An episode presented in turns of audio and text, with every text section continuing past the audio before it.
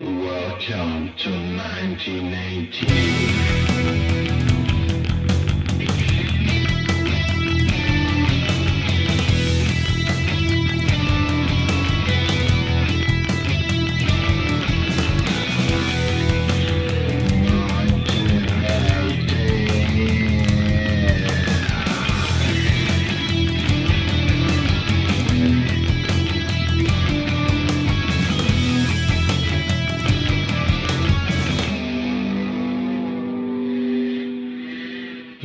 herzlich willkommen zu Antenne Waldrian. Eine weitere 1918-Folge machen wir heute.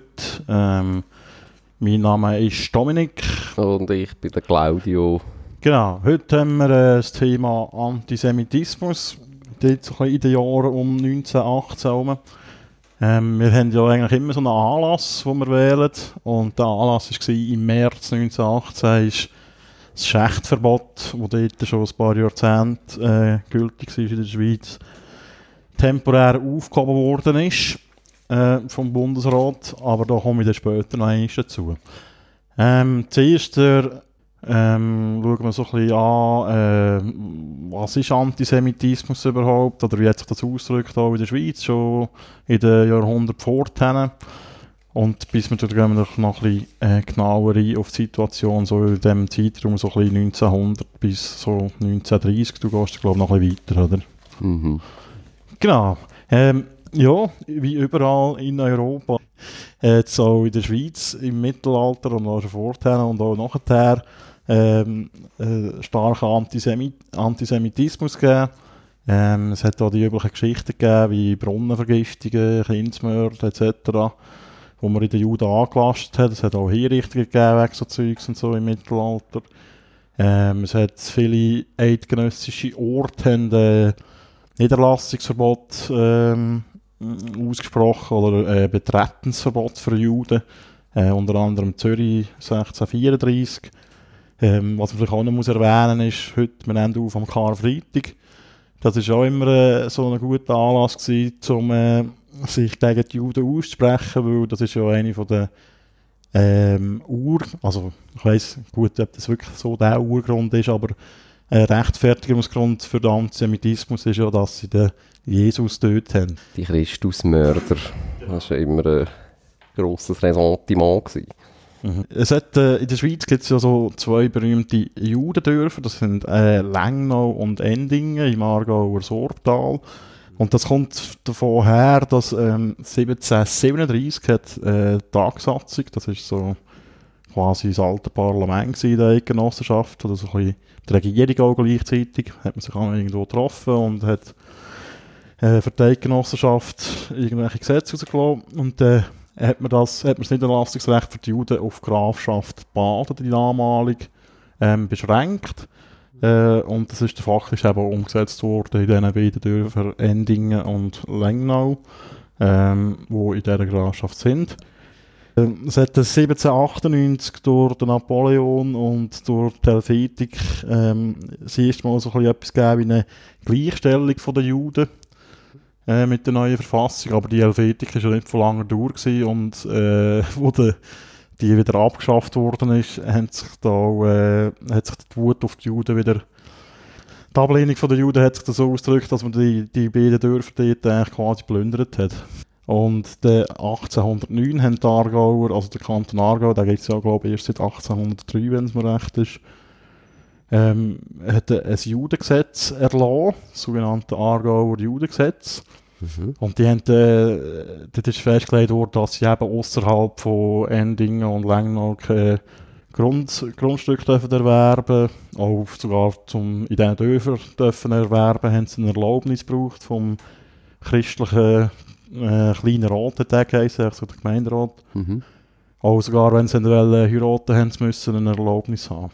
Also das war war ein Backlash. Gewesen. Ähm, was, was ich noch spannend gefunden habe, als ich mich da jetzt ein bisschen informiert habe über das Thema, ist, dass bei der äh, Bundesverfassung von 1848, wo wir immer das Gefühl haben, wie super liberal wir sind und fortschrittlich, dass man dort die Juden, in den Juden die Rechtsgleichheit verweigert hat. Also die hat es nur gegeben für Christen, Mhm. christliche Schweizer. Und auch die freie Niederlassung für Juden hat es dort noch nicht gegeben. Das ist erst 1866 eingeführt worden. Und auch erst äh, nur auf, Druck von den Nachbarländern, vor allem äh, Frankreich, aber auch Holland und USA. Dann ist es noch äh, ein paar Jahre gegangen, nämlich 1879, da haben die Juden in Endingen und Lengnau, wo sie eben dürfen leben, haben sie das Ortsbürgerrecht bekommen. Also sind dort wirklich so rechtslose Subjekte gewesen, wie man dem juristisch korrekt, glaube sagt. Also sie haben eigentlich nur, nur auf, eben auf kommunaler Ebene haben sie eigentlich dann ein Bürgerrecht gehabt. wo Genau, sie, auch sind können- eigentlich Schweizer Wo gewesen. sie auch stimmberechtigt sind. Mhm, genau. Mhm. Dann äh, eben der nächste Tiefpunkt ist die Abstimmung über äh, das Schächtverbot. Das ist äh, lustigerweise die erste Volksinitiative auf Bundesebene. Das hat es ja nicht von Anfang an gegeben. Mhm. Und erfolgreich. Das Volksinitiativrecht und das Schächtverbot ist von Tierschutzvereinen lanciert worden, aber das ist, äh, also ist man sich heute eigentlich einig, dass es vor allem eine antisemitische Abstimmung war. Mhm. Ähm, das zeigt auch, äh, wie die Unterschiede sind, wie man abgestimmt hat. Weil in der Westschweiz ist der Antisemitismus nicht so verbreitet gewesen. Äh, Im Gegensatz zu so ein bisschen eben Nordwestschweiz und so. Mhm. Ähm, und das Schrechtverbot ist mit 60% äh, Ja-Stimmen angenommen worden. Und es gibt eben einen riesen Unterschied zwischen der Deutschschweiz und dem, und dem Rest von der Schweiz. Äh, also ich glaube, so Aargau, Schaffhausen teilweise über 80% Ja. Äh, Im Kanton Wallis etwa 3% Ja. Also es sind wirklich noch andere Röstgräben gewesen, als die, die man heute so, kennt. wie so oft. Ja. Die nationalen Abstimmungen. Eben, aber es ist dann halt schon eine extreme Ausprägung, oder? Ja. Ja, und äh, was auch noch so im 19. Jahrhundert war, was wichtig ist, vor allem äh, für die Juden oder für die Zionisten, Bewegung, dass 1897 der erste Zionistenkongress in Basel stattgefunden hat. Ähm, der Theodor Herzl hat den dort geleitet. Ja, und dann kommen wir auch schon ins 20. Jahrhundert, dort es eigentlich für uns so ein bisschen interessant wird. Äh, nachdem wir dort so die Niederlassungsfreiheit ähm, gewährt hat in den Juden, ist das äh, jüdische Leben immer urbaner geworden. Und gerade auch eben dort so aus dem Raum Baden rum sind die Juden Richtung Zürich gegangen. Ähm, und auch sonst in andere Städte. So zwischen 1900 und 1910 hat sich die Zahl der Juden in der Stadt verdoppelt. Ähm, das hat auch damit zu tun, dass dort so die Zuwanderung äh, eingesetzt hat von diesen sogenannten Ostjuden.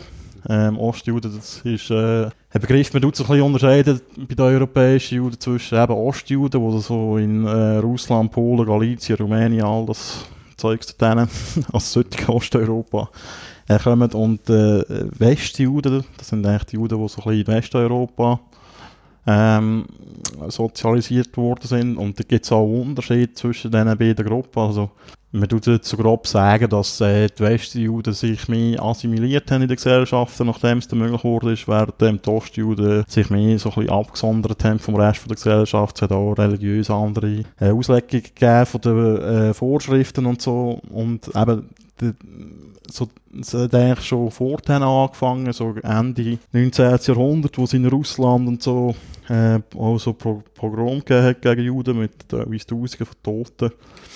Ähm, wirtschaftlich grosse Probleme und da hat eben so eine Bewegung Richtung Westen angefangen und dort ist auch ähm, die Schweiz davon betroffen gewesen. Ähm, das hat auch eben so die, die jüdische Community in der Schweiz, wie man heute würde sagen, ähm, stark verändert. Um 1910 herum sind etwa zwei Drittel der Juden in der Schweiz äh, Ausländer gewesen, also nicht in der Schweiz geborene Juden. Äh, vielleicht generell noch ein, paar Zahlen zu der jüdischen Population, jetzt so ein bisschen um 1920 rum, also da sind wir eigentlich schon wieder nach dem Krieg. Kanton Zürich haben mit etwa 7000 Juden mit Abstand am meisten gelebt in der Schweiz. Dann ist der Kanton Genf gekommen mit knapp 3000 und Basel-Stadt mit etwa 2500. In Luzern sind es äh, 554 gewesen. Keine bombastische Zahlen. Also es hat- es gibt auch noch andere im Kanton Nidwalden, einen, Ah. der einzige. Ja, die Zuwanderungsbewegung eben, vor allem aus Osteuropa, die hat natürlich dazu geführt, dass äh, der Antisemitismus wieder stärker vorgekommen ist, auch in der Öffentlichkeit, in den Medien. Es war so ein bisschen von der Verjudung gedreht. Gewesen. Dort, wo man, es hat so eine, eine Basler Literaturzeitung gegeben, die Samstag geheissen hat und die haben dann 1905 dann wirklich so eine Kampagne gestartet gegen die Juden. Äh, ist das so ein bisschen gedreht von Eigentümlichkeiten dieses fremden Bevölkerungselements und so und äh, Fremdlingen unter uns mit wulstigen Lippen, also wirklich ganz schlimme Sachen. Und davor war es, sie macht sich selber reich und Dörfer an, das ist ja auch so ein, ein antisemitisches Stereotyp, oder? Der geldgierige Juden. Das hat ja vor allem damit zu tun, dass die Juden äh, haben können Zins nehmen was in den Christen für eine lange Zeit verboten war im Mittelalter. Und da kommt eigentlich so ein bisschen das Klischee vom geldgierigen Juden, der die Leute abzockt. Der Wucherjude ist ja auch so ein Mhm. Begriff und so.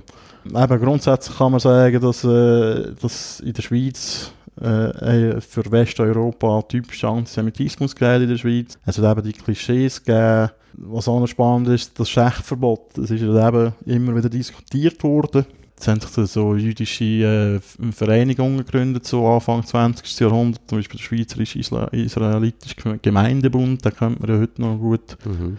Die haben sich dann auf Bundesebene immer wieder dafür eingesetzt, dass man noch einmal äh, über das Schächtverbot soll abstimmen oder dass man das soll abschaffen und so. Das hat halt die Juden halt wirklich vor Probleme gestellt, weil sie haben müssen kosches Fleisch importieren. Das ist damals noch nicht so einfach gewesen, wie das vielleicht heute ist. Mhm. Man hat sogar mal darüber nachgedacht, äh, äh, Schächtungen für Schweizer Juden in, in Liechtenstein vorzunehmen und das hat man dann wieder verworfen und so, das gleich zu kompliziert gewesen wäre. Und eben, da- hat man so um 1910 herum hat man dann wollen, noch einmal darüber abstimmen. Und der Bundesrat hat das da abgelehnt, gelehnt, weil er äh, gesagt hat, ja, also so wie die Stimmung in der Bevölkerung ist, würde sie wahrscheinlich noch einmal deutlicher Mhm. angenommen werden, so ein Schächtverbot. Also wenn man ja auch so die also veterinäre, hygienische Zustände äh, sich vor Augen führt, auch so Anfangs 20. Jahrhundert, eben, dann ist ja eigentlich eben der, äh, das Argument von Tierschutz auch äh, sowieso völlig lächerlich, oder?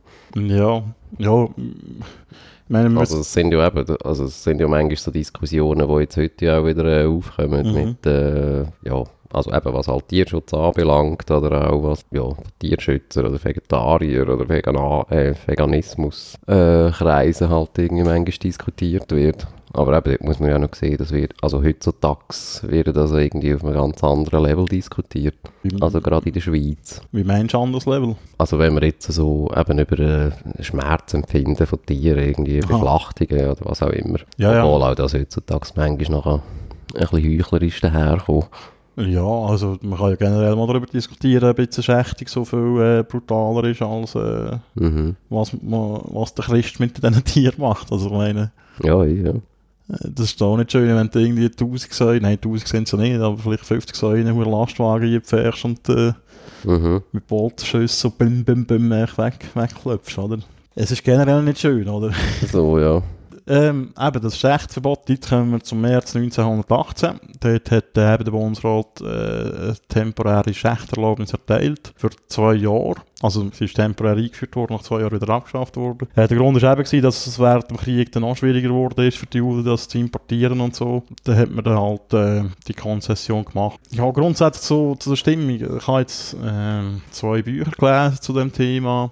Es gibt jetzt nicht so irgendwie die grossen Vorfälle in dieser Zeit, wo man jetzt könnte sagen, ja, da hat sich jetzt der Antisemitismus so mega deutlich gezeigt, oder? Das sind so die kleinen Sachen gewesen, nach der, wenn ich auf Zürich komme, geht es vielleicht noch ein bisschen mehr ins Detail rein. Es ist halt eigentlich so ein bisschen so eine Mischung zwischen äh, gesellschaftlichem Antisemitismus, aber es hat auch institutionelle Sachen gegeben, die auch nach der ähm, quasi Gleichstellung von 1866 oder gleich nach Juden auch benachteiligt worden sind von Behörden. Es hat in, in den Medien, äh, was man vielleicht noch aus Deutschland kennt, so ein bisschen aus der Nazi-Zeit, weißt so die Juden-Karikaturen hat es auch in der Schweiz gegeben, nicht so krass jetzt wie im Stürmer oder so, aber es hat Mhm. der Jude ist schon ein, ein Feindbild gewesen, er ist äh, etwas Fremdes gewesen, ähm, gerade auch die Ostjuden, die eben von weit her sind, die Sprache nicht können, die sind bezeichnet worden als Leute, die aus einem anderen Kulturkreis kommen und nicht hierhin passen und so, das ist etwas, was man heute auch noch kennt, äh, als Grund, um eine Ausländerfeindlichkeit auszuleben. Das ist so ein bisschen, so ein bisschen eine Alltagsdiskriminierung, würde ich das sagen. Es ist sicher nicht, äh, äh, nicht schön gewesen, als Jude in der Schweiz zu leben. Mhm. Oder man hätte können sein Leben in, in dieser Community grundsätzlich mal hat können, äh, seinem Alltag nachgehen, aber äh, es ist dann halt nicht wie viel weiter über die ausgegangen. Oder? Es hat da schon eine Beschränkung von dieser Entfaltung. Mhm. Aber man kann sicher auch ähm, von einem äh, fruchtbaren Boden reden, oder? Wenn man, äh, also vielfach eben wird ja jetzt Antisemitismus und Judenverfolgung halt irgendwie aufs Dritte Reich mehr oder weniger beschränkt. Aber eben, dass, ich das, äh, ähm, dass der fruchtbare Boden mehr oder weniger eigentlich in Gesamteuropa vorhanden war, Ja, ja. das geht ja manchmal noch gern vergessen. Ja, nein, ich meine, so etwas ins Dritte Reich wäre ja auch nicht möglich gewesen, wenn es den Boden nicht gegeben hätte. Mhm. Das sind ja so extreme Verbrechen gegen Juden, wenn es dann nicht äh, so ein bisschen, äh, wie soll man dem sagen, Grundkonsens gegeben hat von, jetzt sage ich jetzt mal, von den Christen, dass die Juden irgendwie etwas, äh, neg- also Jude etwas negativ konnotiert ist und dass die irgendwie komisch sind. Es hat viele Vorurteile gegeben, viele Klischees eben. Dann wäre das, also bin ich überzeugt, dann hättest du nicht können so einen Holocaust durchführen wenn Mhm. wenn es das nicht gegeben hat. Das ist auch etwas, was mich äh, heutzutage, um jetzt mal den Bogen in die Gegenwart schlagen, äh, mega stört, wenn man gerade so, äh, es gibt so christliche Politiker von zwei Parteien, die gern von jetzt in der Islamdebatte vom christlich-jüdischen Abendland reden, oder, wo unsere Werte darauf basieren und so, und völlig ignorieren, dass also vor 100 Jahren hat man gesagt, das christliche Abendland und die Juden so ausgeschlossen mit dem gleichen Argument. Jetzt nimmt man nach dem Holocaust nimmt man echt die Juden rein, oder? Mhm. Äh, dabei, ja, hat man sie einfach über Jahrhunderte weg übelst diskriminiert, gerade von christlicher Seite her. Oder? Ja, das finde ich eigentlich auch ein, ein unerträglicher Begriff. Das ist irgendwie wirklich so Mode geworden irgendwie in letzter Zeit. Also ja, wenn man schon bedenkt, dass sie irgendwo im Nahen Osten haben müssen ein Land gründen, um irgendwie mal irgendwo ohne Verfolgung können zu leben, spricht das sehr äh, fürs, fürs christlich-jüdische Abendland Ja, genau. Europa. Genau. Gut. Ähm, eben, ich habe es schon angetönt, ähm, Zürich war ein Hotspot von den Juden zu dieser Zeit. Ähm, äh, Zürich ist ja heute eigentlich auch noch bekannt für äh, das jüdische Leben dort. Das sieht man ja schon. Ist auch teilweise noch sichtbar, oder? Es hat orthodoxe Juden, die man erkennt. Vielleicht, um, um es in anderen Teilen der Schweiz nicht so sieht. In Zürich war es speziell, gewesen, dass dort viele von diesen Ostjuden angekommen sind. Das hat einerseits damit zu tun, dass Zürich halt ein Verkehrsknotenpunkt war. Die muss sich vorstellen, so Wien ist so die erste Station von diesen Ostjuden, wenn sie auf Westeuropa gekommen sind. Es gibt auch viele gegeben, die geplant haben, irgendwie auf Palästina weiterzugehen oder, ähm, oder in die USA. Und da ist wahrscheinlich gedacht, ja, gehst vielleicht über die Schweiz, Frankreich und das Meer oder so. Und äh, geht man heute davon aus, dass es eben so eine Mischung war von Leuten, die äh, explizit auf Zürich haben wollen gehen, aber auch Leute, die dann halt auf dem Weg Richtung Westen dort hängen geblieben sind. Mhm. Es ist auch oftmals so gewesen, dass man vielleicht irgendeinen Sohn oder äh, einen Brüder oder so vorgeschickt hat, wo man die Lage abchecken irgendwo und äh, hat äh, sie zurückgemeldet, ja, ich bin jetzt da und da und kommen doch nach und sind dann so ganze Familien nachgekommen. Und eben ein Grund ist, den ich auch schon angesprochen habe, ist ähm, eben die Niederlassungsfreiheit gewesen. Zürich ist dort äh, zu dieser Zeit halt voll im industriellen Boom drin gewesen. Es hat einen Textilboom gegeben, Ende äh, 18. Jahrhundert, wo viele Leute angezogen hat, so eben auch die Juden, die ja äh, schon traditionellerweise stark so im Handel tätig sind. Und das hat natürlich dann auch viele Schweizer Juden auf Zürich gelockt. Äh, Mhm. So der wirtschaftliche Boom, wenn man dort halt ein, eine gute Chance auf ein sicheres Auskommen hatte. Ist eigentlich St. Gallen, also jetzt so mit Stichwort Textilindustrie, ist das auch so eine, so eine boomende Stadt gewesen in dieser Zeit? Ja. Also wo die Effekt hast, oder? Also jetzt mit äh, Bezug auf die. Juden. Mhm. Äh, nicht, dass es äh, die hat in, de, in diesen Quellen, ich... Mhm. Oder, also boomend jetzt natürlich, äh, also ja, auf alle Leute bezogen in dem Sinne. Ja, ja, also St. Gallen hat dort sicher geboomt, ja. Mhm. Aber das ist dort schon um 1900 ist das schon wieder ein bisschen am Abflauen gewesen. Zürich ist halt echt dort schon, es hat dort rauskristallisiert, halt echt äh, ökonomisch, äh, das ökonomische Zugpferd gewesen von der Schweiz. Es hat Mhm. nochmal speziell in dem Textilbereich, das ist so eigentlich heute noch, oder? Ja. Also die Funktion hat der Zürich dort äh, im 18. Jahrhundert irgendwann noch bekommen. Mhm. Zahlen sind relativ krass. Also eben mit den Ostjuden in Zürich äh, um 1920 kommen sind äh, über 50% von der Juden in Zürich sogenannte Ostjuden gewesen. Also das ist wirklich äh, eine grosse Ansiedlung gewesen. Man muss auch generell noch zu den Ostjuden sagen, dass die ähm, bis zum Holocaust haben die die grösste äh, jüdische Bevölkerungsgruppe von der Welt bildet. Also in Polen hat es hunderttausende Juden gehabt vor dem Zweiten Weltkrieg und das ist ja etwas, wo ja heute auch bedauert wird. Oder? Die Kultur, die hat man eigentlich verloren durch den Holocaust. Also in, Polen gibt es kaum mehr jüdisches Leben. Mhm. Also in Berlin, wo es auch eine grosse Gemeinde hat, äh, auch im Zug von dieser Ostjuden-Auswanderung sind extrem viele Ostjuden auch auf Berlin gegangen und so. Äh, Zürich ist halt, äh, hat sich das können bewahren halt in einem viel, viel, viel kleineren äh, Maßstab.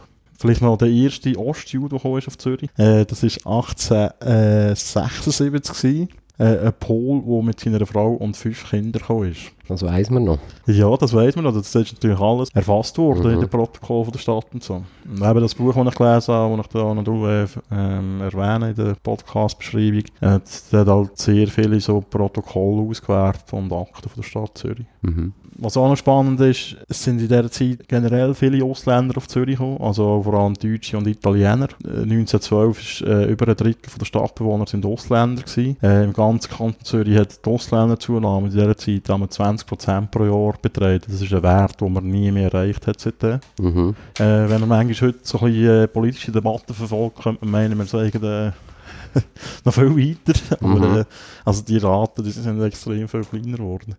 Die Zuwanderung von den Ostjuden, die hat auch äh, Probleme mit sich gebracht. Also man hat das einfach problematisieren auch von Seiten der Behörden her. Die Stadt hat sich äh, Sorgen gemacht. Der Polizeivorsteher, also der Stadtrat, hat von Sitten und Gewohnheiten geredet, die sich von denjenigen der übrigen, Bevölkerung unvorteil, unvorteilhaft unterscheiden. Ähm, man hat beschlossen, den Juden, die ohne Papier kommen, keine Niederlassungsbewilligung mehr zu, zu erteilen. Es hat vor allem russische Juden betroffen, die sind aus dem Zarenreich gekommen und dort ist eben gerade so um 1905 herum, dort sind äh, heftige Pogrome äh, losgegangen. Auch äh, Krieg gegen Japan ist geführt worden. Und ja, und in Russland ist das nicht so gang und gäbe gewesen, als man da schnell irgendwie aufs Amt geht, Papier holen, wenn man irgendwo in der Pampa rausgeklebt hat und so. Und darum sind viele russische Juden ohne Papier gekommen. Und äh, äh, ja, hat man man hat sogar den Status von Juden ohne Papier äh, überprüft, die schon länger in Zürich gelebt haben. Und äh, 1960 hat man den äh, 37 Ostjuden aufgefordert, die Stadt zu verlassen. Es sind da heftige Worte gefallen bei der entsprechenden Debatte im Stadtparlament. Da hat der Polizeivorsteher Welti von Menschen auf der denkbar niedrigsten Kulturstufe geredet, wenn es um die Ostjuden gegangen ist. Also das ist wirklich grusiger Scheiß. Mhm. Was man da eigentlich eben für, für Voten liest aus dieser Zeit, äh, gerade über, also generell über Juden äh, von irgendwelchen Exponenten, Mhm. das ist äh, also schon also aus heutiger Zeit total haarsträubend. Auch, Naja. also ich nehme jetzt mal an, das ist irgendwie äh, eben auch so normal gewesen, irgendwie, Mhm. dass man das einfach noch so blöd gesagt hätte können sagen, Mhm. oder? Ja, es, es, gibt, es gibt Beispiele, wo, also eben so die, die ersten jüdischen Vereinigungen, die sich da gegründet haben, die haben sich da angefangen wehren gegen so Zeugs. Also wenn sich Mhm. irgendein Politiker öffentlich so geäußert hat, dann haben die protestiert. Es gibt in St. Gallen hat es mal einen Fall gegeben, wo, der, wo glaube ein FDP-Regierungsrat äh, sich so geäußert hat in die Richtung und äh, hat es einen Protestaustritt gegeben und so wegen dem. Mhm. Das sind dann halt so kleinere Geschichten gewesen. Also man hat sich schon gewehrt gegen das. Und ich, und ich, äh, mir- es hat glaube ich schon ein Bewusstsein dafür gegeben, auch in Bevölkerungskreisen, dass das äh, nicht okay ist. Mhm. Aber das ist halt gleich oft gemacht worden. Ähm, äh, Einbürgerung finde ich auch ein extrem spannendes Thema, weil die Zürich Behörden haben bei dem äh, Ausländerboom, den es gegeben hat, eben so dort um die Jahrhundertwende und nachher, äh, haben die sich auf Bundesebene sogar dafür eingesetzt, dass es Zwangseinbürgerungen soll geben Weil man hat äh, wollen, äh, so eine Assimilierung vorantreiben. Also das ist etwas, was man sich heute wirklich nicht mehr vorstellen kann. Dass, dass man jetzt irgendwie äh, Behörden hingeht und Leute tut, zwangseinbürgern. Mhm. Das ist wirklich undenkbar heutzutage. Hat sich ein bisschen geändert, die Diskussion. Genau. Und es ist auch so gewesen, dass man nach zwei Jahren in Zürich hat können, äh, ein Einbürgerungsverfahren starten. Also man hat zwei Jahre müssen in Zürich leben und dann ist das eigentlich losgegangen. Und dann hat man das für russische und polnische Juden 1911 äh, auf zehn Jahre hochgesetzt. Und zwar nur für die. Mhm. Ähm, was natürlich klar eine diskriminierende mm, Vorgabe ist, natürlich. Äh, in der Begründung hat der Stadtrat gesagt, dass die Ostjuden einen starken, unerwünschten Einfluss auf das kulturelle und wirtschaftliche Leben ausüben. Das hat eben, die Ostjuden, die sind in der Behörde suspekt gewesen, sie haben kein Deutsch können, sie sind meistens arme Leute gewesen, irgendwelche Bauern aus der russischen Pampa. Mhm. Ähm, sie haben ihre eigenen Seiten und Gebrüche gehabt, die auch fremd waren, wo man halt von den mm, sogenannten Westjuden, wo halt doch so ein bisschen, ja, vielleicht ein bisschen integrationswilliger sind, nicht gekannt hat. Man hat auch immer das wirtschaftliche Treiben von denen kritisiert. Der sogenannte Zwischenhandel ist immer ein Thema gewesen, oder? dass man äh, dass dort noch ein bisschen Geld rausjuden, wie man es das, wahrscheinlich das, das. Wuchern. Genau. Man hat davon geredet, dass eben der Zwischenhandel äh, nicht als eine Förderung von unserer Volkswirtschaft können erscheinen Und auch die Ostjuden sagen, das ausgesprochenes Fremdtum in unserer Gesellschaft. Das ist so weit gegangen, dass man dann 1920 noch einmal die äh, Frist angehabt hat, und nämlich auf 15 Jahre. Auch wieder nur für die Im, wieder nur für Ostjuden. Mhm. Und das ist natürlich de- eine klar rassistische Gesetzgebung. Das ist eigentlich noch lustig da, ja. Also vielfach ist ja gerade bei, bei so Zuwanderern eben drauf geschaut worden, dass sie nicht mittellos sind, also mehr oder weniger, dass sie eigentlich ihren Unterhalt selber können irgendwie bestreiten und dass man sie dann sonst irgendwie auch nicht mehr kann, eben zurückschicken oder? Ja, wir, wir auch, wenn wir auf Zürich Wenn's, wollen äh, kommen, hat man aber- müssen äh, Kaution hinterlegen. Ja. Also du hättest können auf Zürich oder Mhm. wir müssen Geld zahlen dafür. Schlüsselgeld sozusagen. ja, genau. Aber es ist ja, es ist eigentlich noch speziell, dass äh, wenn sie dann gewerblich tätig werden, ist das dann auch wieder nicht recht. Man muss halt schon sich an die, da, die hiesigen Seiten halten, gell? Genau. Ja, das Gefühl hat man da, aber das ist ja wie, das finde ich eh noch spannend, das habe ich in dem Mentorbuch noch gelesen, ist wirklich so, kann man beobachten, oder das wird also auch so genannt, dass es eben so ein bisschen, so also während dem Krieg, wo es dann so ein bisschen um die geistige Landesverteidigung gegangen ist, wo man das schweizerische stärker für den Kopf gehoben hat, dann sind eben auch plötzlich so Identitätsfragen im Vordergrund gestanden, oder was ist schweizerisch, was ist nicht schweizerisch und so. Mhm. Und ich habe so das Gefühl, jetzt gerade so in Städten wie Zürich ist das vorher wie so ein bisschen egal gewesen, weil, also egal, vielleicht schon nicht gerade allen, aber man hat das Gefühl gehabt, ja, kommen die Russländer und mm, helfen mit, da den Wirtschaftsboom irgendwie zu unterhalten. Mhm. Und dann mit dem Krieg ist, ist wie so ein bisschen die Frage aufgekommen, oder?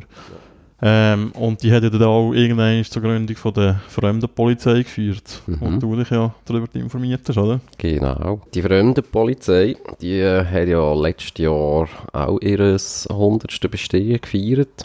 Natürlich nicht ganz offiziell, aber äh, ist auch 100 geworden. 1917 ist die gegründet worden. Kurz noch, um ein bisschen äh, die Vorgeschichte abholen. Ähm, wir haben ja eigentlich bis, bis 1914, also mehr oder weniger äh, bis der Erste Weltkrieg ausbricht, herrscht ja in Europa eigentlich eine Personenfreizügigkeit. Also sehr frei. Man ist da eigentlich äh, eben so Visumspflicht und so, und so Geschichten. Das könnte man in dem Sinne eigentlich noch nicht, wie man das dann, äh, wie man das jetzt könnte. Oder dann auch eben nach dem Zweiten Weltkrieg, respektive während dem, Wel erst, nach dem Ersten Weltkrieg, respektive während dem Ersten Weltkrieg könnte. Ähm, ja, der Ausbruch 1914 hat ja dazu geführt, dass die Grenzen natürlich zugegangen sind, was äh, ein Novum eigentlich war in Europa. Und äh, jetzt in Bezug auf die Schweiz kann man sicher auch sagen, dass da die Verwaltung und auch die Polizeikräfte äh, dementsprechend auch vor neue Herausforderungen gestellt worden sind. Was man vielleicht so ein gesamtgesellschaftlich kann sagen ist eben, dass so die Haltung oder auch der Diskurs über äh, die Fremden oder das Fremde sozusagen sich äh, stark verändert hat. Vor allem durch den Krieg. Also sind da eigentlich so aber wir, wir hätten plötzlich auch, äh, sicher auch eben schon vorher durch den aufstrebenden Nationalismus äh, und dann eigentlich jetzt durch den Kriegsausbruch sind so ein bisschen wie aus, äh, aus Freunden plötzlich Feinde geworden oder sogar aus Bruderstaaten, kann man sagen. Ähm, hat man sich dort dann auch ideologisch ja, dann plötzlich abgrenzt, ja, was das ja in der Schweiz bedeutet hat. Das haben wir auch schon mal besprochen, oder hast jetzt du vorher auch schon angesprochen, dass man sich da plötzlich so eine so, so Identitätssuche äh, so sich breit gemacht hat. Man hat da plötzlich so, so ein Schweizertum irgendwie äh, gebraucht, Mhm. was äh, eigentlich eben vor dem Ersten Weltkrieg eigentlich noch nicht in dem Sinn nötig war. Ist ja auch komisch für so einen Vielvölkerstaat in der Schweiz eigentlich, oder? Wenn man denkt, dass wir äh, dort noch drei offizielle Landessprachen hatten und so. Mhm. Das ist ja eigentlich nie die Idee von der Schweiz, dass das eigentlich so eine kulturelle Einheit bildet. Mhm. Ja, das ist dort, äh, ja, es ist ja eigentlich eine Schicksalsgemeinschaft, kann man so sagen. So eine multiethnische Zusammenwürfelung von Eine Willensnation, wie man so schön sagt. Willensnation, genau. Das zeigt sich ja dann auch eben gerade so in den 10er Jahren oder Anfangs 20. Jahrhundert, ähm, dann auch durchs Aufkommen, durch so äh, helvetische Gesellschaften. Es gibt dann äh, die neue helvetische Gesellschaft, die ist äh, in dieser Zeit vor allem äh, bekannt durch eben den Vortrag da von Karl Spitteler, den er mal bei denen gehalten hat. Die sind dann aber auch im, äh, so in den 30er Jahren sind die auch äh, manchmal ein bisschen komische Fahrwasser gekommen. Also die haben auch die neue Front in der Schweiz unterstützt. Das war mhm. so eine Frontistengemeinschaft, die so von jungen FDPler rausgekommen ist. Ja, das ist einfach so ein bisschen äh, die, die, gesellschaftlichen Veränderungen oder auch der Diskurs, der öffentlich hat sich einfach stark verändert dort. Weil man hatte plötzlich halt äh, ja, ein grosses Misstrauen gegenüber einem Fremden, man hat schon ein grosses Misstrauen einfach gegenüber äh, anderen Nationen. Ja, das ist dann auch eben mit offener Ablehnung bis zu Hass äh, eigentlich äh, ausgetragen worden. Was man auch noch muss sagen, gerade auch mit Grenzkontrollen, dass dort äh, das eigentlich auch ein neues Phänomen war für die Schweiz. Also, also man kann jetzt mal sagen, im Ersten Weltkrieg als allererstes hat ja eigentlich mal die Armee die Grenzkontrolle durchgeführt. In der Schweiz ist ja eigentlich auch der Erste Weltkrieg als äh, Grenzbesetzung bekannt. Mhm. Äh, man hat dort eigentlich nicht vom Ersten Weltkrieg geredet, da man ja eigentlich auch ein Kriegsteilnehmer war, sondern einfach von einer Grenzbesetzung. Und äh, Kantone haben dort dann eigentlich auch Polizeiarbeiten selbstständig durchgeführt. Mhm. Ähm, also auf Bundesebene existiert zu dieser Zeit eigentlich praktisch, glaube nur die Bundesanwaltschaft, die ähm, so in dem ganzen Justizapparat eigentlich ist. Sonst, äh, es hat nicht mal ein gemeinsames äh, Strafgesetz gegeben. Mhm. Jeder Kanton noch ein eigenes Strafgesetz gehabt. So. Genau, also der Föderalismus war noch viel ausprägter als es heute ist. Ja, und eben eigentlich auch so das Selbstverständnis von den Kantonen, dass sie eigentlich Staaten sind und äh, eben nicht, dass nicht die Schweiz als Staat auftritt, ist dort halt auch noch viel, viel verbreiteter gewesen oder ja, halt noch intakt, sagen wir es mal so. Mhm. Was eben auch noch dazu kommt, ist, dass ja, die Schweiz eigentlich bis, ins, bis Ende 19. Jahrhundert äh, auch ein Auswandererland war. Das, das kommt auch noch dazu. Also die Schweiz hat auch äh, außenpolitisch sich eigentlich immer stark gemacht, äh, eben gerade für so eine Personenfreizügigkeit, für äh, äh, die Erleichterung von so Niederlassungsbewilligungen, weil das halt auch im Interesse von der Schweiz war. Und äh, jetzt äh, im Ersten Weltkrieg ändert sich das eigentlich dann einigermaßen rapid. Also schon in der Industrialisierung hat es dort dann schon äh, gewisse Netto-Zuwanderung gegeben. Aber jetzt äh, ja, ist man da eigentlich plötzlich äh, vor, äh, anderen, vor anderen Herausforderungen. Was man kann sagen ist eigentlich, äh, im August 1915 wird eigentlich vom Eidgenössischen Politischen Departement, hat das dort noch geheißen, das EPD. Das war unter dem Bundesrat Arthur Hoffmann gewesen. Den kennen wir ja auch schon von äh, von einer früheren Was Sendung. Was hat er wieder gepostet? Äh, das ist die Grimm-Hoffmann-Affäre. Ja, genau. Ja. Wo, also er hat Lenin auf, auf Russland geschickt. Ja, genau. Und äh, dort, wird eigentlich, dort werden wie mal die Strukturen äh, zu einer Grenzkontrolle und auch die polizeilichen Aufgaben, die dann eigentlich wie so ein zentrales Bundesorgan organisiert soll werden, wird dort eigentlich zuerst, zuerst mal erwähnt. Und äh, im September 1915 fordert der, der Bundesrat auch Kantone auf, ähm, überall an den Grenzen Schriftenkontrollen durchzuführen. Aber das ist eigentlich auch etwas Neues. Mhm. Dass man Papier anschaut an den Grenzen, das ist irgendwie äh, kann man sich eigentlich fast nicht mehr vorstellen heutzutage, dass man da, also jetzt in Europa schon wieder, aber... ich will sagen, ja. aber ja, genau. die offenen Grenzen, also die hat es schon mal gegeben. Mhm. Ja, das ist keine neue, oder äh, nicht eine Erfindung von der EU. Ähm, dort wird auch, äh, dort heisst es dann auch Personen, die keine oder nicht die nach Maßgabe der Niederlassungsverträge erforderlichen Ausweispapiere besaßen, und die nicht über die nötigen Subsistenzmittel verfügten, sollten ohne weiteres zurückgewiesen werden, sofern es nicht politische oder militärische Flüchtlinge seien.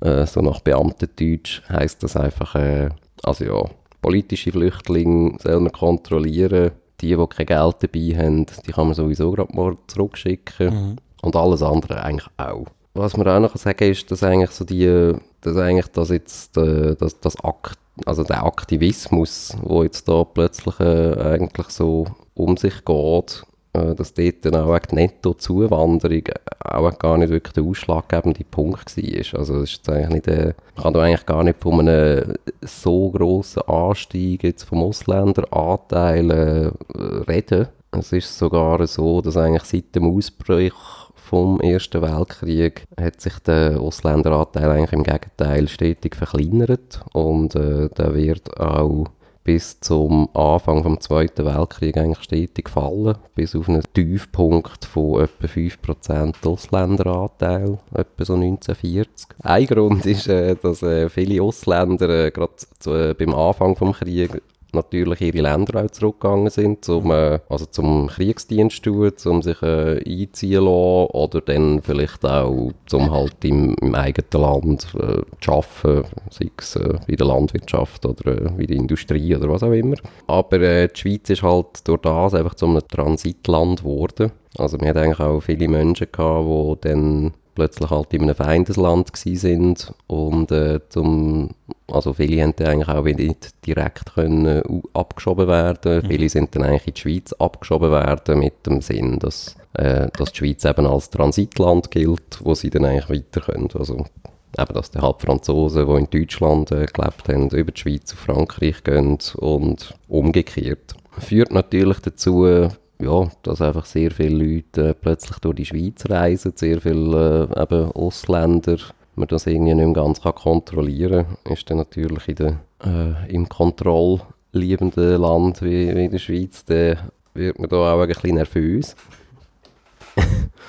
Ähm, also eben, ich glaube, es war einfach eher eine Angst auch von einem Kontrollverlust gewesen, als jetzt äh, so vor einem, äh, heutzutage würde man vom Flüchtlingstsunami reden. Ähm, was vielleicht gerade äh, eben 1917 ist ja die Fremdenpolizei gegründet worden. Ähm, wenn man an 1917 denkt, dann kommt einem meistens auch noch die russische Revolution in Sinn. Mhm. Das äh, hat natürlich schon auch einen grossen Einfluss gehabt, die Angst vor dem neuen Bolschewismus, äh, Angst vor eben revolutionären Zuständen. Was auch noch ist, ist, dass eigentlich jetzt äh, der, eben die Fremdenpolizei, die vom Bund äh, gesteuert wird, findet eigentlich auch statt oder wird gegründet äh, so in einer Zeit, wo generell eigentlich eine grosse Zentralisierung stattfindet. Äh, Gerade durch den Ersten Weltkrieg äh, hat ja auch der Bundesrat äh, das Notstandsrecht äh, bekommen, wo ja, auch immer wieder einmal kontrovers diskutiert worden ist in der Schweiz, da das halt so eine quasi äh, ja, diktatorische Zustände auch hat können annehmen Was man äh, kann beobachten ist eigentlich, dass eben die gesamte politische Lage, die ist eigentlich recht fremdenfeindlich geworden. Also es sind auch Zeitungen und andere politische Organisationen haben dann eigentlich schon sehr frühe Massnahmen gefordert gegen die sogenannten unerwünschten Elemente, wie man das äh, zu dieser Zeit noch gerne benannt hat. Also mit dem sind Menschen gemeint muss man vielleicht noch aus, heutigem, aus der heutigen Warte sagen. Mhm. Also es hat sicher schon vor dem Krieg eigentlich so ein bisschen die unterschwelligen Ressentiments gegeben. Ähm, eben wie du, du bist ja vorher ein bisschen auf Zürich eingegangen. Ich habe dort auch mal so eine, so eine Karikatur gesehen aus dieser Zeit, wo sich so der, der Zürcher, der sich irgendwie fremd ist in der, in der eigenen Stadt, weil es eben äh, aber in dem Sinne nur, nur Ausländer hat und äh, der Zürcher mehr oder weniger so allein muss durch die, durch die fremde Gesellschaft durchlaufen. Das Problem hat der Zürcher heute noch mit den Bündner. genau. Äh, auch die Lebensmittel haben sich natürlich schnell verteuert, äh, generell wirtschaftliche Probleme, äh, da wird man sehr schnell mal äh, ein bisschen fremdenfeindlich. Und man muss auch sagen, dass die Schweiz äh, von dem Krieg, wie eigentlich auch ganz Europa überrascht worden ist. Man hat eigentlich zu der, also 1914 hat man in dem Sinne nicht äh, mit dem Krieg gerechnet. Dementsprechend ähm, ja, ist auch die Lebensmittellage oder auch Not, äh, Notvorräte haben eigentlich nicht existiert. Man ist eigentlich wirklich sehr schnell so in ein, äh, ja, in ein Chaos hineingeschlittert, mhm. sozusagen. Und dann halt eben mit dem Krieg kommen dann auch wieder andere äh, Vor also Vorurteile äh, also wo nicht in dem Sinn aus der Luft gegriffen sind, aber äh, wo dann auch wieder eben man äh, eigentlich fremdenfeindlich konnotiert hat. Eben, wir reden hier eben von diesen Wucherer, von den Schieber, von den Kriegsgewündler, wo äh, eigentlich in dem Sinn nichts außergewöhnlich, also wo nicht, äh, wo nicht ein Phänomen war, wo jetzt irgendwie Ausländer äh, betätigt hätten, sondern äh, mhm. also vor allem Schweizer logischerweise, Ausländer auch ja, all die Waffenfabrikanten, von denen haben wir ja auch schon gehört. Mhm, genau. Und das ist dann halt auch sehr äh, so einfach fremdenfeindlich ausgelegt worden. Mhm. Dann äh, ist eben die Fremdenpolizei ist eigentlich erst äh, gegen Ende Krieg gegründet worden, respektive hat ihren Betrieb aufgenommen.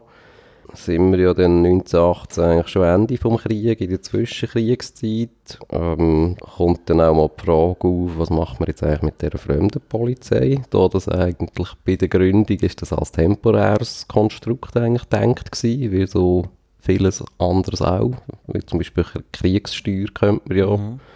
heutzutage als die direkte Bundessteuer, die es auch immer noch gibt. Äh, die Fremdpolizei ist dann aber äh, weiter bestanden. Eben Stichwort sind da sicher auch die Revolutionen in Deutschland und Österreich äh, und sicher auch eben in, in Russland.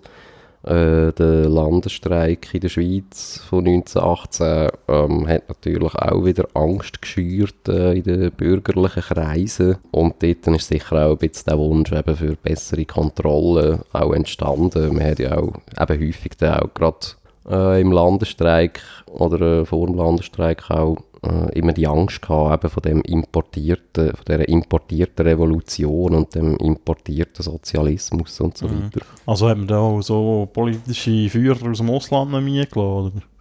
Äh, ja, das sind auch immer wieder so, so Themen gewesen, ja. Also so russische äh, Persönlichkeiten, ähm, dort gibt es auch ähm, da in diesen diplomatischen Dokumenten äh, so Schreiben von Heinrich Rothmund. Das ist äh, eigentlich so eine Art der Vater von der Fremdenpolizei gewesen. Der war äh, der Chef von der Fremdenpolizei bis 1954, glaube ich, wenn ich richtig bin. Also 40 Jahre, he? Lange Zeit, ja. Ja, da gibt es eigentlich auch äh, so, so Schreiben zwischen ihm und äh, zum Beispiel einer Repräsentantin vom russischen Roten Kreuz, wo da äh, so russische Persönlichkeiten zum Kuren in die Schweiz äh, will, äh, Trotzki äh, oder wer? Äh, und ich habe den, also jetzt den speziell nicht kennt, aber nee. dort, äh, Also Bolschewisten oder Ja, und dort ist dann eigentlich auch so ein bisschen die, ähm, das ist dann so ein diplomatisches Getue, eben die Schweiz hat dann eigentlich Angst, dass, äh, also das, das hört man dann auch eigentlich aus diesen Schreiben raus, wo dann eben der, ähm, der so Bundesrat schickt. Dass, also man geht eh davon aus, dass Russland eben nur Revolutionäre äh, eigentlich in die Schweiz will, äh, schieben und da eigentlich so die bolschewistische Revolution will exportieren. Also mhm. das ist eigentlich dann schon wirklich äh, recht schnell ja ein starkes Feindbild eigentlich gewesen. Ja, dann kommen wir eben noch zu den Ostjuden oder eben auch zu dem Begriff Ostjude der hat sich dann natürlich in dieser Zeit eigentlich auch als Projektionsscheiben eigentlich auch sehr gut geeignet, eigentlich gegen all das Fremde. Da halt äh, ähm, eben, dass die Ostjuden halt äh, erstens eben durch ihre Sprache, durch ihre Religion, durch ihre Herkunft generell, ähm, auch äußerlich durch ihre Kleidung, Mode und so weiter äh, und dann halt auch eben durch äh, vielfach ihre angenommene bolschewistische Gesinnung, das ist ja auch noch so ein Stereotyp, der häufig bedient worden ist, ähm, ja, ist das eigentlich wie so als perfektes Synonym vom Fremden halt irgendwie auch daherkommen. Also dem Ostjude hast du eigentlich mehr oder weniger alles können, also der hat alles erfüllt, was man irgendwie an, an diesen Fremden nicht gerne hatte. Eben, wir reden ja dann auch äh, eben von diesen unerwünschten Elementen. Wir reden davon, dass das äh, nicht assimilierbare Elemente sind. Äh, wir reden auch von asozialen größtenteils. Dann sind wir da beim äh, eben Ausländeranteil, der eigentlich nicht äh, massiv äh, gross war. Also wir hatten auch in der Zwischenkriegszeit äh, hat man den äh, erfolgreich sozusagen eben bis in die 40er Jahre auf etwa 5% reduziert.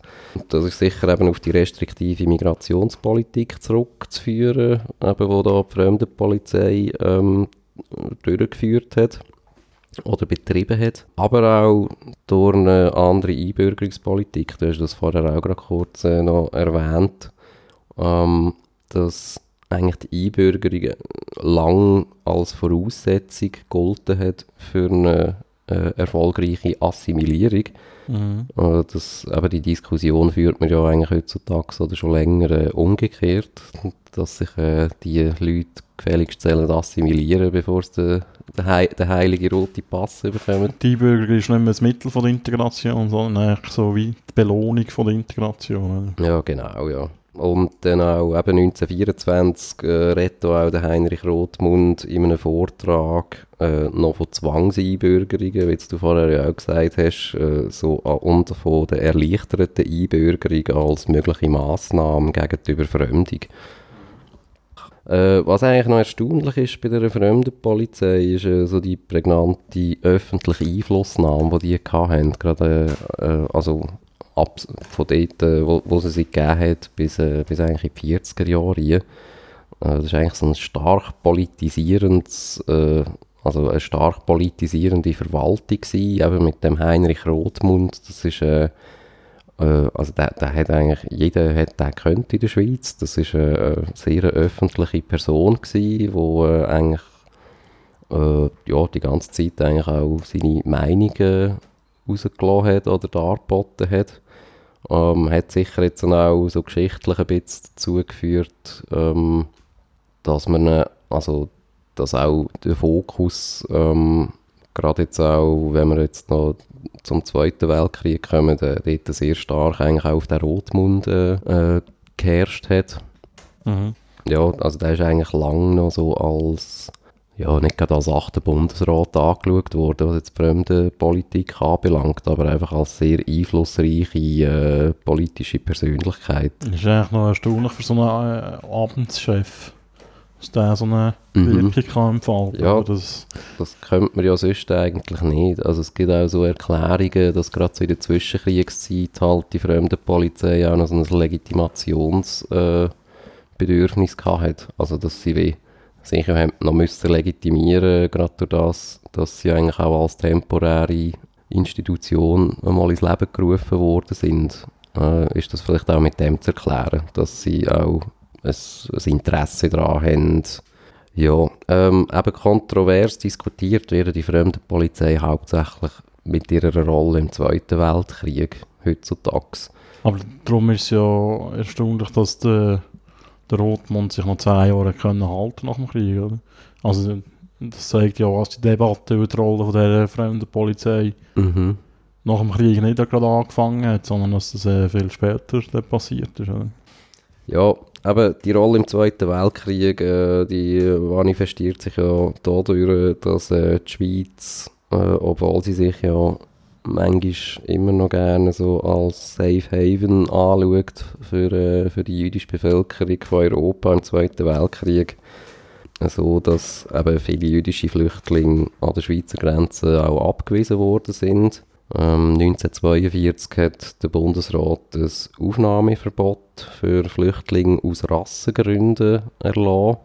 Sprich, das heißt, also das ist eigentlich klar gegen jüdische Flüchtlinge gerichtet gewesen. Das hat äh, eigentlich so geheißen, dass du eben aus, ähm, einfach aus Rassengründen nicht äh, als Flüchtling anerkannt worden bist. Also jüdisch sein hat nicht gelenkt. Du hast irgendwie müssen politisch verfolgt worden sein oder äh, halt äh, sagen wir, ein militärischer Flüchtling sein.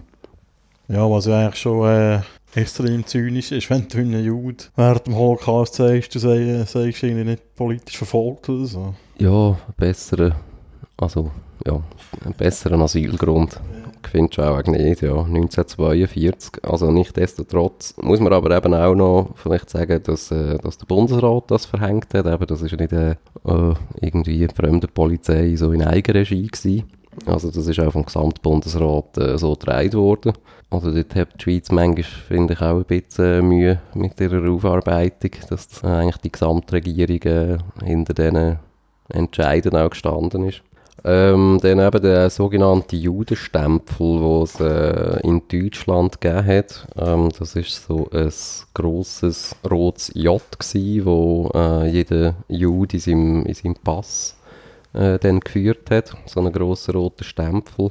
Der ist eigentlich dann lang auch in dem Heinrich Rothmund als seine Erfindung eigentlich angelastet worden. Das ist dann äh, erst in den späten 90er Jahren ist das re revidiert worden.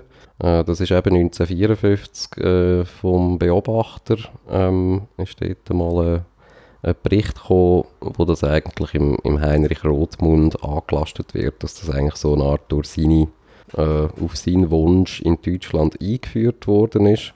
Das ist äh, 1938 äh, eigentlich eben in Deutschland eingeführt worden von den deutschen Behörden, dass man eigentlich eben, dass alle Juden das rote J führen in ihrem mhm. Pass zur, äh, zur Kennzeichnung. die Schweiz ist da, also eben nicht der Erfinder von dem, aber äh, sicher eine gewisse treibende Kraft dahinter gewesen. Das ist zurückzuführen auf die Flüchtlingskonferenz in Evian, äh, auch im Sommer 1938. Dort äh, hat äh, die Schweiz wollen, also das ist äh, zuerst äh, einigermaßen eine unerfolgreiche Flüchtlingskonferenz gewesen, also auch mit Deutschland, Österreich, der Schweiz und anderen Staaten am Tisch. Und die Schweiz hat dann dort äh, eigentlich angedroht, dass sie äh, Visumspflicht für alle Deutschen einführen in der Schweiz. Und die Lösung von Deutschland ist dann eigentlich der Judenstempel gewesen, um eigentlich den nicht-jüdischen Deutschen die Visumspflicht zu erlassen in der Schweiz. Also die Schweiz wollte eine Visumspflicht einführen wegen der Juden, die in die Schweiz sind, oder wie? Ja, das war eine Begründung, gewesen, dass man, äh, dass man ja eigentlich gar nicht kann erkennen kann, wer jetzt hier Jude ist. Und äh, ihr Argument war dann einfach mal, gewesen, ähm, ja, wir, wir führen einfach eine Visumspflicht ein für deutsche Bürger. Mhm. So, Punkt. Äh, und eben die Deutschen haben dann eigentlich äh, dann das Gefühl gehabt, ja, wir führen jetzt den Judenstempel ein. Und die Schweiz ist dann eigentlich von, dem generellen, von dieser generellen Visumspflicht äh, abgekommen. Also da ist in der Schweiz eigentlich schon um die Juden gegangen. Also sie haben dann auch nicht offiziell, also auch, eigentlich- also haben auch äh, die deutschen Juden haben dann nicht eine Visumspflicht, eine offizielle gehabt. Es geht halt darum, äh, eben Juden zu erkennen an den Grenzen und dementsprechend auch äh, können zurückzuweisen oder auch nicht, je nachdem. Äh, auch dort muss man sagen, dass sich der Heinrich Rothmund sogar eigentlich gegen den Judenstempel äh, gestellt hat. Äh, jedoch äh, eigentlich nicht aus so einem ehrbaren Grund, wie man jetzt vielleicht würde denken, sondern er hat sich einfach äh, Sorgen gemacht ums Ansehen von der Schweiz bei anderen Staaten. Wenn man das äh, eigentlich so in, mit Deutschland oder Deutschland so einen Judenstempel machen, wo dann eigentlich ja dann eben die Schweiz schon ein, ja, ihre Mitschuld dran hat. Äh, eben wie schon gesagt, wird eigentlich so die Rolle vom Rotmund äh, schon ein bisschen differenzierter betrachtet. Ähm, er ist eigentlich so lange so als der böse Jude und fremdenverachtende Fremdenpolizeichef angeschaut worden. Eben auch gerade durch seine öffentliche Präsenz äh, hat er sich natürlich auch angeboten. Also zumindest sicher eben in der Nachkriegszeit auch, wo man eigentlich heutzutage äh, jetzt auch wieder eher ein bisschen den Fokus äh, auf den Bundesrat legt, insbesondere äh, auf äh, zum Beispiel den Giuseppe Motta von der konservativen Partei oder der, auch der Eduard Steiger von der BGB, wo dort äh, eigentlich, also von der politischen Macht her eigentlich viel mehr zu sagen hatten. Mhm. Und äh, der Rothmund ist zwar auch eine politische Figur gewesen, aber man geht jetzt eigentlich doch immer mehr davon aus, dass er eigentlich halt äh, ja, vielleicht auch ein, zynischer Verwalter irgendwie auch war oder äh, ein zynischer Beamter. Ähm, obwohl halt, also gerade auch bei so geheimen diplomatischen Dokumenten und anderen Äußerungen von ihm, also da kommt dann manchmal schon auch sehr, äh, eigentlich sehr grusiger Antisemitismus äh, an den Tag. Mit dem Umgang mit den Juden von der Schweiz, also da gibt es auch noch heutzutage teilweise recht obskure äh, Erklärungen.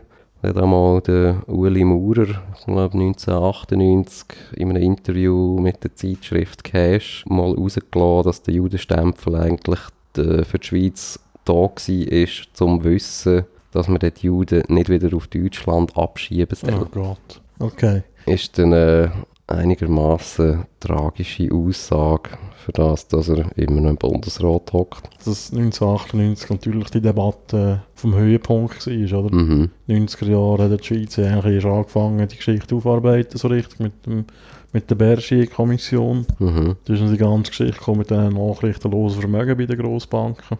Ja, genau. Ähm, und dann hat sich eigentlich die Schweiz erst angefangen, so ein bisschen hinterfragen. Also es hat immer Leute gegeben, vor allem Linke, die das hinterfragt haben, aber Mhm. so, äh, bei den bürgerlichen Parteien ist man, glaube ich, erst so ein bisschen seitdem offen für die Diskussion Ja. über die Rolle, die die Schweiz hat. Vielleicht noch da noch eben zum Rotmund. Es gibt da auch noch so eine äh, ein Bericht von ihm, der ist mal 1938 ist er äh, in Berlin gewesen. Ähm, hat sich dort dann auch noch das KZ Oranienburg in Sachsenhausen äh, zeigen von der SS. Dort gibt's, äh, also das ist ein, ein, ein offizielles diplomatisches Dokument, das er auch ein Bundesrat äh, geschrieben hat. Da können wir äh, vielleicht auch noch kurz daraus vorlesen, um irgendwie mal so ein bisschen das, wie man so in diesen in diesen Dokumenten auch über Juden äh, geschrieben oder geredet hat. Mhm. Äh, er schreibt da, äh, das ist jetzt nach der, nach der KZ-Besichtigung. Beim Mittagessen ergab sich aus dem zwanglosen Gespräch Gelegenheit, die Judenfrage durchzunehmen. Ich versuchte den Herren klarzumachen, dass Volk und Behörden in der Schweiz die Gefahr der Verjudung von jeher deutlich erkannt und sich stets so dagegen gewehrt haben, dass die Nachteile der jüdischen Bevölkerung durch die Vorteile wettgemacht wurden – während das in Deutschland nicht der Fall war. Der Gefahr kann nur dadurch begegnet werden, dass ein Volk sich von allem Anfang an gegen jede jüdische Ausschließlichkeit wehrt und sie verunmöglicht.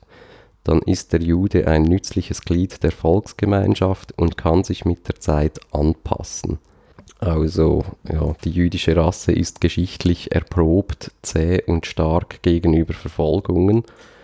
Also, also es ist eigentlich auch ein äh, unaushaltbarer Text ja. eigentlich, äh, wo da, ähm, ja, also das ist so in einer etwa achtseitigen oder zehnseitigen Zusammenfassung da von dem, von dem Reisli, das er gemacht hat, der Bundesrat. Ja, eben, mir, mir, irgendwie ist da so, eigentlich eben so eine historische, zwar äh, eigentlich eben historisches Wissen da und aber auch irgendwie, äh, eben, es wird da so ein Zynismus an den Tag gelegt, wo, wo wirklich einfach nur grusig ist und irgendwie, wenn er erklärt da irgendwie zwei so SS, äh, was auch immer für, was, ich weiß auch was die für Grad haben, äh, also ja, erklärt denen irgendwie, wie man so die Judenfrage irgendwie soll lösen und wie, wie man das in der Schweiz irgendwie so äh, vorbildlich macht. Mhm.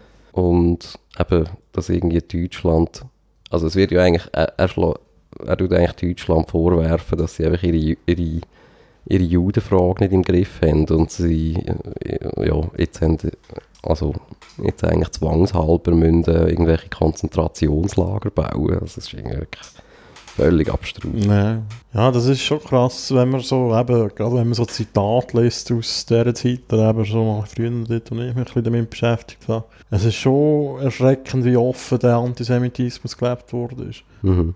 Und ich habe mich, hab mich dann so gefragt, ja, wie ist denn das heute? Oder? Und das hätte man vielleicht auch noch schnell machen, eine kleine Einschätzung, wie, also, wie, wie drückt sich der Antisemitismus heute aus? Ich weiß auch nicht. Ich habe, ich habe das Gefühl, so viele von diesen Stereotypen und Klischees, die sind immer noch so tief in unserer Gesellschaft verwurzelt. Weißt, die werden die werden tradiert. Jeder könnte, könnte Klischees und äh, dann können sie nicht, weil er sich äh, mhm. mit äh, historischen Schriften auseinandersetzt, sondern die werden einfach weitergereicht, oder? Von mhm. Generation zu Generation, auch bis, bis heute. Ja, ja. Also ich habe auch, das ist jetzt nicht lang her, äh, habe ich von, auch von einer älteren Dame mal gehört, äh, irgendwie die Aussage, eben Zinsen, das sind ja, das sind ja von den Juden erfunden worden. ja. Was echt total, also erstens nee. völliger Bullshit ist. Das sind die Italiener gewesen. Und, ja, ähm, ja, und einfach eben auch zeigt, wie, wie ja, so eine Art wie leger man eigentlich auch eben mit den mhm. Sachen auch immer noch umgeht. Nein. Obwohl man irgendwie, gut, eben vielleicht gerade irgendwie etwa so knapp 60-Jährige sollten vielleicht sogar noch ein bisschen besser erzogen sein, vielleicht jetzt als ja, Generation, die jetzt nach uns kommt. Ja, ja und äh, was heute immer noch reinspielt, ist äh, Israel, also der Palästina-Konflikt sozusagen, mhm. äh, wo halt auch wieder viel Anlass gibt für Kritik, einerseits an Israel, aber dann halt auch wieder an den Juden anderes. Andererseits, das äh, vermischt sich dann manchmal so ein kleiner grusiger Mischung. Also man kritisiert Israel und man meint eigentlich die Juden und so. Mhm. Ähm, dort muss ich aber auch sagen, also Israel darf man kritisieren. Finde mhm. ich jetzt überhaupt nicht problematisch. äh, ja. Gut, das ist generell halt eine schwierige Diskussion, da das eben viel, also von, von mehreren Seiten manchmal auch verunmöglicht wird. Ja. Das wird ja auch eben gerade bei Leuten, die vielleicht einfach so die israelische Regierung kritisieren, äh, eben wird manchmal der Antisemitismus kühlen geschwungen. Mhm. Aber eben hankerum dann auch, äh, gerade auch, äh, gerade auch in vielen linken Milieus, äh, so ein bisschen das, finde ich jetzt auch, gibt es eigentlich viel so versteckten Antisemitismus, der einfach so als, als Pro-Palästina-Votum Ja. irgendwie supportiert wird, Ja, und wenn wir davon was eigentlich recht durchschaubar Es ist. gibt so eine komische Organisation, ich weiß nicht genau, wie sie heisst, irgendwie etwas mit B. Die ruft immer wieder zu so Boykott auf von äh, Produkten aus Israel und so. Und das finde ich halt historisch schon relativ schwierig, oder? Wenn man einfach so, hm, kauft nicht bei Juden, oder? Es ist auch jetzt von den Verhältnissen her ähm, ja, auch, auch völlig, völlig abstrus, finde ich. Also ich, habe auch genug, wo ich äh, an, der, an der israelischen Regierung Mhm. und an ihrer Politik äh, kann kritisieren aber äh, wenn das de, also wenn das die Maßstäbe sind, um irgendwie ganze Länder zu Ja, da fangen wir boykottieren, doch mal bei den USA mal an. ja, dann kannst du auch einfach China boykottieren. Ja, dann lebst du, also ja, also irgendwie dann so Laufst nackt rum. ja, irgendwie dann so, äh, so stolz ähm, eben im Coop irgendwie eine israelische Grapefruit verschmähen. muss ich dir einfach sagen, hey, sorry, aber das ist einfach einigermaßen peinlich. Ja, das ist es. Ja. Da man nicht einmal weiss, also man weiß ja nicht, wer die Grapefruit anbaut. Also ich meine, es gibt auch genug äh, Palästinenser, die in Israel in der Landwirtschaft arbeiten. Also, also das ist einfach völlig... Ja. Ja, es ist eine schwierige Diskussion. Muss man eigentlich auch gar nicht weiterführen. Ich glaube, Mhm. die führen schon genug. Ja, aber Ja. eben die, ähm, eben die, die, die Stereotypen, die kommen einfach immer wieder. Das ist ja so. Ich glaube, also ich weiß nicht, ob das jemals irgendwie wird aufhören. Also wenn nach, nach, nach dem Zweiten Weltkrieg das äh, nicht, nicht wegbringst, dann wenn dann, oder? Ja, also das Gute daran ist halt, also das Gute daran ist ja eigentlich nicht gut, aber äh, eben durch die, keine Ahnung, Menschheitskatastrophe, Holocaust, ist es heute ähm, in der Schweiz nicht so stark wie in Deutschland, aber es ist ähm, sicher schon mal unmöglich, äh, sich so in der Öffentlichkeit zu äußern, wie das Politiker vorher gemacht haben. Eben, so, wir haben ein paar Beispiele gehört von dem. Mhm. Eben in der Öffentlichkeit ist das eigentlich ein Tabu, wo man nicht kann brechen kann und sonst hat man gleich mal ein Problem. Hey, ich, ha- ich habe das Gefühl, es sind eben immer noch sehr viele Vorurteile. Also ich, ich kenne noch Leute, die so ein bisschen in unserem Alter sind, die die Vorurteile haben und die auch äh, relativ offen aussprechen. Mhm. Also jetzt nicht gerade irgendwie, wenn ein, wenn ein Journalist das Mikrofon hat, aber äh, Ja. so irgendwo beim Bier oder so. Das Mhm. gibt's. Und das finde ich schon mega erschreckend. Wenn wir äh, jetzt die öffentliche Debatte über Antisemitismus, die wird ja jetzt gerade im Moment stark äh, geführt in Bezug auf islamische Zuwanderer, Mhm. die da so quasi einen neuen Antisemitismus etablieren. Das finde ich ehrlich gesagt auch wieder schwierig, eigentlich das Problem, den auf die Moslems abzuladen. Oder Mhm. irgendwie. Weil das ist wieder, das ist wieder eine gruppebezogene äh, Pauschalisierung, oder? Zu sagen, alle Moslems sind irgendwie Judenhasser. Mhm. Ja, man muss, also keine Frage, äh, wenn du in Syrien sozialisiert wirst, dann wirst du nicht äh, judenfreundlich sozialisiert. Das ist ja klar, die haben ja Krieg gegeneinander geführt und Zeug und Sachen. Es gibt immer noch ungelöste Konflikte und so. Ja, gut, Aber- du wirst nicht israelfreundlich äh, freundlich sozialisiert. Ja, ja, aber das wird dann halt eben auch schnell vermischt. Aber das ist ja auch so ein bisschen, also ich bin da jetzt gerade in dieser Recherche über das ganze Thema einfach so in der Ton, Tonalität und in der, auch in der Begründung eben mit äh, eben nicht assimilierbar, nicht vereinbar mit unserer Gesellschaft, eben auch kein Integrationswille, asozial und und und und und. Also ich bin dort äh, ehrlich gesagt äh, häufig äh, verschrocken, wie stark mich das äh, manchmal an die heutige äh, Islamdebatte erinnert. Ja, es geht ja nicht einmal noch um die Islamdebatte. Das ist das Gleiche, was 20 Jahre über die Leute aus Ex-Jugoslawien gehört hast, oder? Mhm. Ob sie jetzt Moslems sind oder katholische Kroaten. Ja, ja.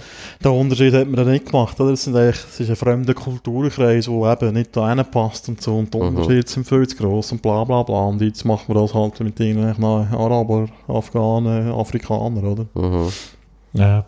Ja, Ja, das ist, mir, das ist mir auch aufgefallen. Das ist wirklich, also...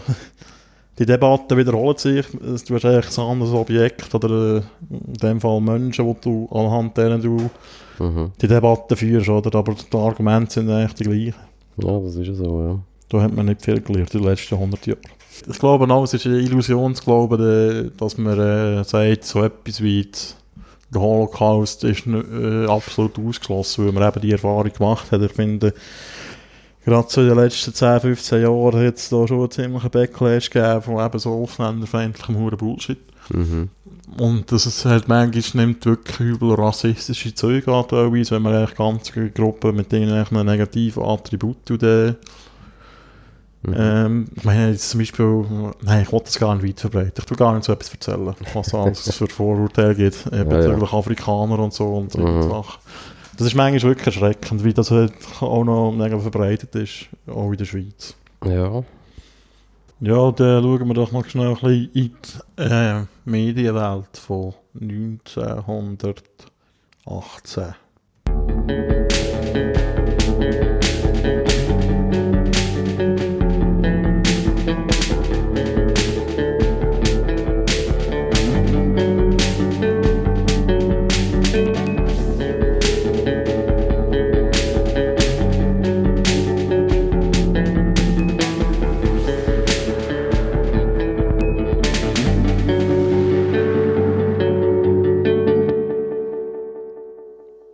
Ja, dann lassen wir doch mal, was der Tringer Anzeiger vor 100 Jahren berichtet hat. Genau, am 15. März 1918 schreibt der Trienger Anzeiger unter anderem in der Rubrik Schweiz äh, Gesundheitszustand der Armee. Äh, das ist, äh, muss man noch sagen, das ist glaube ich so ein monatlicher Bericht äh, vom Armeearzt, wie, wie, gut, wie gut es in der Armee geht. Äh, während dem Monat Februar ist die Krankenfrequenz bei den im Felde stehenden Truppen dank der günstigen Witterung nur wenig gestiegen. Der allgemeine Gesundheitszustand ist ein guter. Äh, an anzeigepflichtigen Infektionskrankheiten wurden gemeldet Scharlach 9, Diphtherie 5, Genickstarre 2 Fälle. Genickstarre. Und jetzt geht es weiter. Ähm, noch, also auch mit dem Hintergrund, dass der allgemeine Gesundheitszustand gut ist.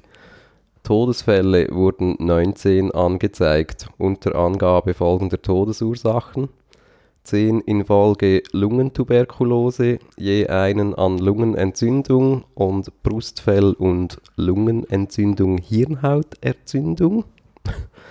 Eitriger Entzündung der Harnorgane, Herzfehler und Herzbeutelentzündung, Verwundung durch Handgranate, in What? Klammern Unfall, Bauchschuss, in Klammern Unfall Oh Gott, was haben die gemacht, ey? und Selbstmord. Bei einem Todesfall ist die Ursache unbekannt. Es betrifft dies sämtliche Todesfälle, die mit dem Militärdienst im Zusammenhang stehen. Irgendwie etwa 15 Tote durch äh, Lungentuberkulose und Lungenentzündung und so weiter. Das, ist, äh, das, das geht noch unter äh, gutem Gesundheitszustand in einem Monat. Ja, das sind andere Zeiten, gell? Das sind definitiv andere Zeiten gewesen. Ja, schön finde ich, dass, äh, dass es doch auch Kriegshandlungen gegeben hat, wenn auch gegen sich selber. Dann äh, in der gleichen Ausgabe unter der Rubrik Vermischtes. Oh. Äh, das ist, glaube ich, so ein bisschen... Äh, Promi-News. das Panorama oder äh, was nicht alles passiert. In einem Zuge bei Erfurt zog ein junger Mann seiner früheren Braut, die er im Abteil traf, die Schuhe von den Füßen, die er ihr früher geschenkt hatte. Das Mädchen musste in Strümpfen nach Hause gehen. Sch Schlagfertigkeit hätte den Patron wohl kuriert. Hä? Was? Also wenn sie meist über drüber gehauen hat, Okay. dann Aber hätte sie äh, auch nicht müssen in den Strümpfen einlaufen wieso hat er der die Schuhe weggemacht? Ja, auch äh, also, weil es halt seine Brut war und jetzt nicht mehr. Oh, Das ist, äh, das ist spontan hässig geworden. Dann haben wir noch aus dem Kanton Luzern, äh, auch in der Ausgabe vom 15. März, äh, Firmung im Kanton Luzern. Laut Kirchenzeitung beginnt im Kanton Luzern Ende April die Firmenreise. Genanntes Blatt bemerkt, dass in Anbetracht der Zeitverhältnisse alle unnötigen Ausgaben zu vermeiden seien. Das gilt besonders von den Kleidern der Firmlinge und den Mahlzeiten. Auch in Bezug der Firmgeschenke sollen die Firmlinge an ihre Firmpaten nicht zu hohe Anforderungen stellen. Gut, das wären die News aus dem gewesen, aus dem März 1918. Ja, aber mit dem äh, verabschieden wir uns, glaube ich. Und in einem Monat gibt es dann wieder die April-Ausgabe von 1918. Ja, und die nächste reguläre Ausgabe gibt es nächste Wochenende. Genau. Also, Gute Zeit. gut. Ciao zusammen. Tschüss. Welcome to 1918.